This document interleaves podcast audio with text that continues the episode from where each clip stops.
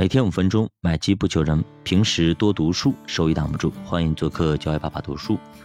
那么今天呢，我们找来一本新的书来给大家分享一下，就是索罗斯索大爷的书啊。那么为什么我们要去了解一下索罗斯这个人呢？其实，在世界上的投资大师林立，就是世界大师林立的这样一个时代里边啊，呃，我们去数吧，处于最顶级的啊，就武林绝学里最顶级的投资者里边啊。那么我们马上能说出来两位是谁？巴菲特和索罗斯啊，一正一反啊，一个是价值投资者的一个鼻祖，一个是这种投机也好啊，技术派的也好啊，这种做空派的也好，那就是索罗斯。那我们讲了巴菲特也讲了很多了，价值投资啦等等啊，资产配置等等也讲了很多。那今天呢，我们来讲一讲索罗斯。那为什么讲索罗斯？就我们投资的时候，我们要。就是我们要用不同的视角来看待这个问题，因为我们要用很多思维来来回的切换啊。就是我们要知其然，哎要知其所以然，哎，我得懂这个地方到底他是怎么想的，他是怎么想的。因为毕竟投资是人与人的较量，对吧？人与人的较量，既然是人，都有江湖啊，有人的地方就是江湖。那既然在江湖上混啊，在江湖上游走，必然要知道江湖上的规矩。所以说，索罗斯的神话也非常多，传说也非常多啊。相比于巴菲特来说啊，索罗斯那才是真正的金融大鳄啊。因为巴菲特他很多时候是比我活得长啊，这种比较呃叫懒人投资法也好啊，等等也好啊。但是相对于索罗斯来说，可能他就弱很多啊，有点像刘邦和项羽一样的。很多咱们人都比较崇拜项羽是吧？啊，这种呃威风凛凛啊等等啊。主要是因为啊，索罗斯呢，他比较神秘，而中国人呢，就总有这么个逻辑，就是觉得啊，就是比较神秘的人啊，他总是特别厉害。比如说那个独孤独孤求败啦，等等啊，什么大师啦，对吧？隐于隐于这个武林中的大师，突然一出手啊，那是蹭蹭蹭啊。但是如果你去看规模的话啊，那么索罗斯量子基金的规模实在是不值得一提啊，不值得一提。只有不到百亿的美元，即便他把杠杆给加起来，也就能调动千亿美元左右，而巴菲特手上的现金就上千亿美元了。所以从规模上来讲啊，二者不在一个级别。那么为什么不在一个级别的两个人，为什么把他们就是并列在第一梯队了呢？对吧？今天我们要好好来聊一聊这个问题啊。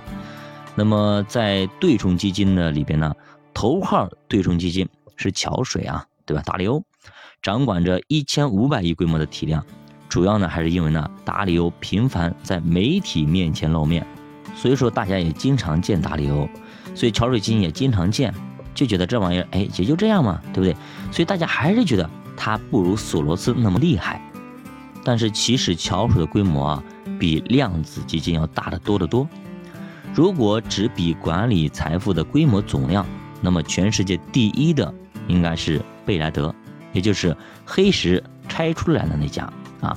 贝莱德的名字呢，也叫做 Black Rock，跟黑石的 Black Store 是一个意思啊。那么，贝莱德目前掌握的规模是八万多亿美元啊。那么，最高的时候呢，掌握了十万亿美元。紧随其后的是约翰伯格啊，咱们一直讲的那个共同基金创始人啊，指数基金之父啊，约翰伯格的先锋基金啊。而这两家公司呢，在咱们国内是非常的低调的，很多人可能都不知道。像咱们学习共同基金、学习指数基金，咱们还知道，尤其是主播呢，应该算约翰伯格算我的一个启蒙老师啊，我对约翰伯格还是非常非常认可的。那么，为了了解索罗斯呢，我找来一本书啊，就是这个讲索罗斯的啊，非常出名的一本书，叫《金融炼金术》。那这里面有关索罗斯的重要的投资思想都在里边啊。这本书比较晦涩，比较难懂。如果你以前有看过，估计你也没看完啊。如果你买来去看，呃，很有可能前期你觉得比较枯燥，刚开个头可能就扔了。那为什么呢？因为里面有涉及到大量的这种。就是专业性的一些东西啊，很多人可能看着看着就睡着了或者看不懂。它非常像一本书啊，什么书呢？叫《逃不开的经济周期》。那《逃不开的经济周期》呢，前面其实讲故事还很好懂，还挺好，挺有很好玩的。讲二几年大危机，讲郁金香泡沫，讲英国泡沫等等。但是后面一看，那么厚的一本书啊，开头还挺好，挺好玩的，结果后面慢慢慢慢的都啊东西太多了，基本上你读着读着可能就晕了啊。那么这本书跟那个有点类似，所以主播呢也是想逼自己一把啊，让自己的嗯能力呢能提高一次啊。我们不能够永远去读那些我们轻而易举就能读得懂的书，我们经常要去挑战一就那些有难度的书，这样我们的能力和层次才能有所提高。昨天就是最近我在读一本书啊，叫《如何读一本书，如何阅读一本书》啊。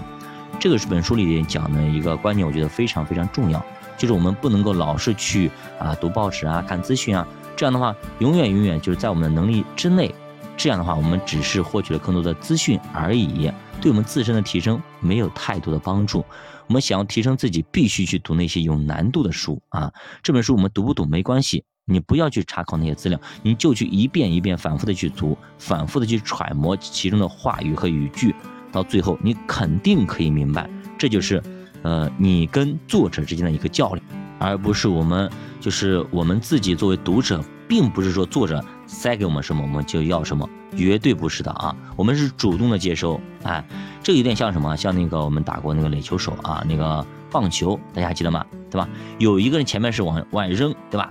但是你这边时候，你不是说被动的去接受，你是有可以移动的，可以选择性的去击球的，懂吗？所以我们也非常非常重要，我们作为一个接收者，我们也非常重要，就是他来打过来，我们要去接，给他打打太极一样的，对吧？他来一招，我们给他过招的。